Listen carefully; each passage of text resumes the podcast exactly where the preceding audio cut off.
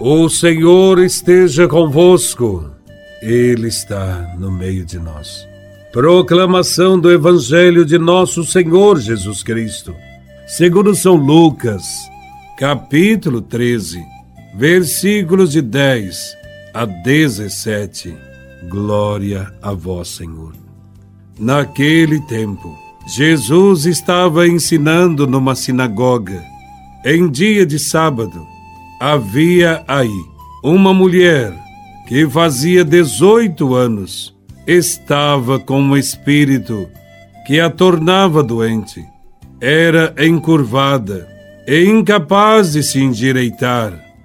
Vendo-a, Jesus chamou-a e lhe disse: Mulher, estás livre da tua doença. Jesus colocou as mãos sobre ela e imediatamente a mulher se endireitou e começou a louvar a Deus. O chefe da sinagoga ficou furioso, porque Jesus tinha feito uma cura em dia de sábado.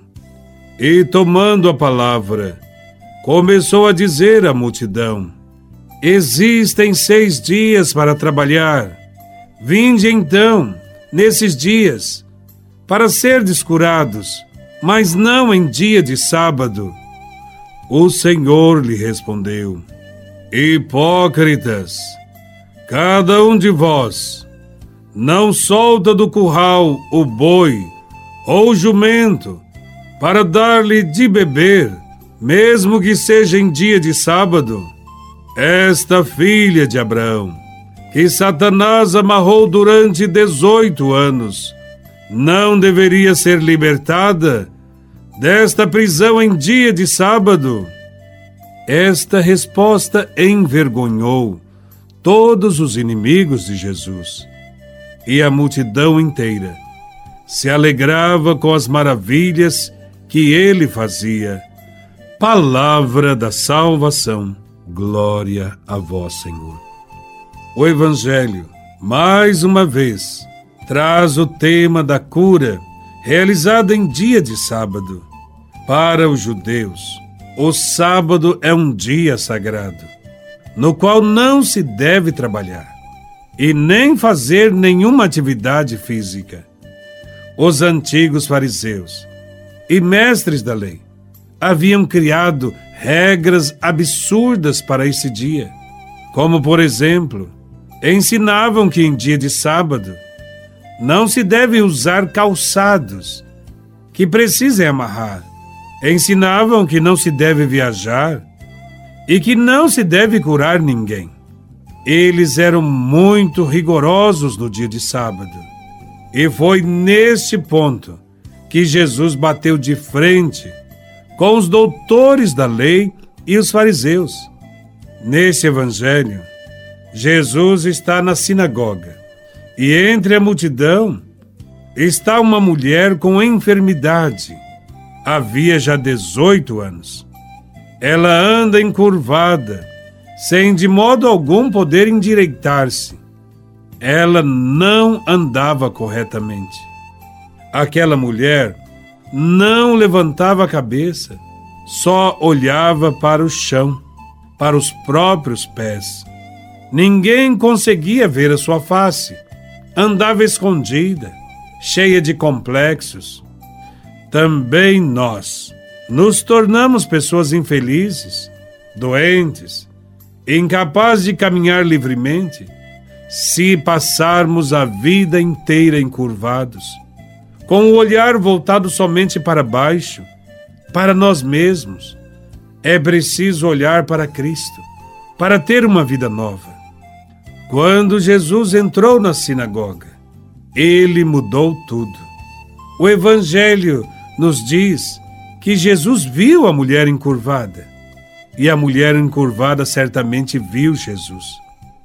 As mulheres nas sinagogas sempre ocupavam os últimos lugares.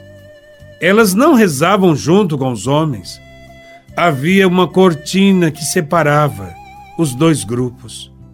Mas Jesus de Nazaré a contemplou nos últimos bancos, na ala das mulheres, Jesus de Nazaré sentiu compaixão daquela mulher, parou tudo, a chamou para a frente, para a ala dos homens, quebrando totalmente a tradição e diante de todos, libertou-a de todo o tormento.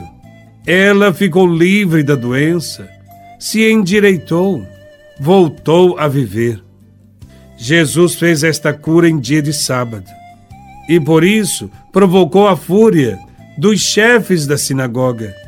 Esses religiosos se levantaram contra a vitória daquela mulher, pois não aceitavam a cura em dia de sábado. Eles nunca haviam feito nada por ela durante 18 anos. Mas, quando alguém faz, levantam-se contra. Jesus defendeu aquela mulher. A vida é mais importante do que as tradições e ritos. Toda lei que oprime, que faz a pessoa ficar encurvada sobre pesados fardos, deve ser rejeitada. A vida deve estar sempre em primeiro lugar. Jesus, na sinagoga, falou com autoridade, dizendo que eles mesmos libertavam seus bois e jumentos para beber água em dia de sábado. Então, por que aquela filha de Abraão não deveria ser libertada daquela prisão de 18 anos em dia de sábado? Os inimigos de Jesus de Nazaré estavam mais preocupados com o cumprimento de suas próprias leis do que com a manifestação da misericórdia de Deus. E por isso, Jesus os chamou em alta voz de hipócritas, fingidos, e a multidão se alegrava com as maravilhas que Jesus fazia. Para fazer o bem, não existe dia, nem hora, nem lugar. Todo dia, toda hora e em todos os lugares deve-se fazer o bem deve-se libertar as pessoas de toda opressão. Diante deste Evangelho, devemos nos questionar: de que lado estamos? Do lado de Jesus, que é sensível ao sofrimento dos mais pobres e fracos? Ou do lado do chefe das sinagogas, que sempre ficam do lado dos poderosos, legitimando a opressão?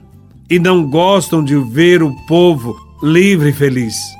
Que Deus nos ajude a ficar sempre do lado dos pobres e pequenos deste mundo e contra aqueles que tiram os direitos dos pobres, colocando pesados fardos sobre eles. Louvado seja nosso Senhor Jesus Cristo, para sempre seja louvado.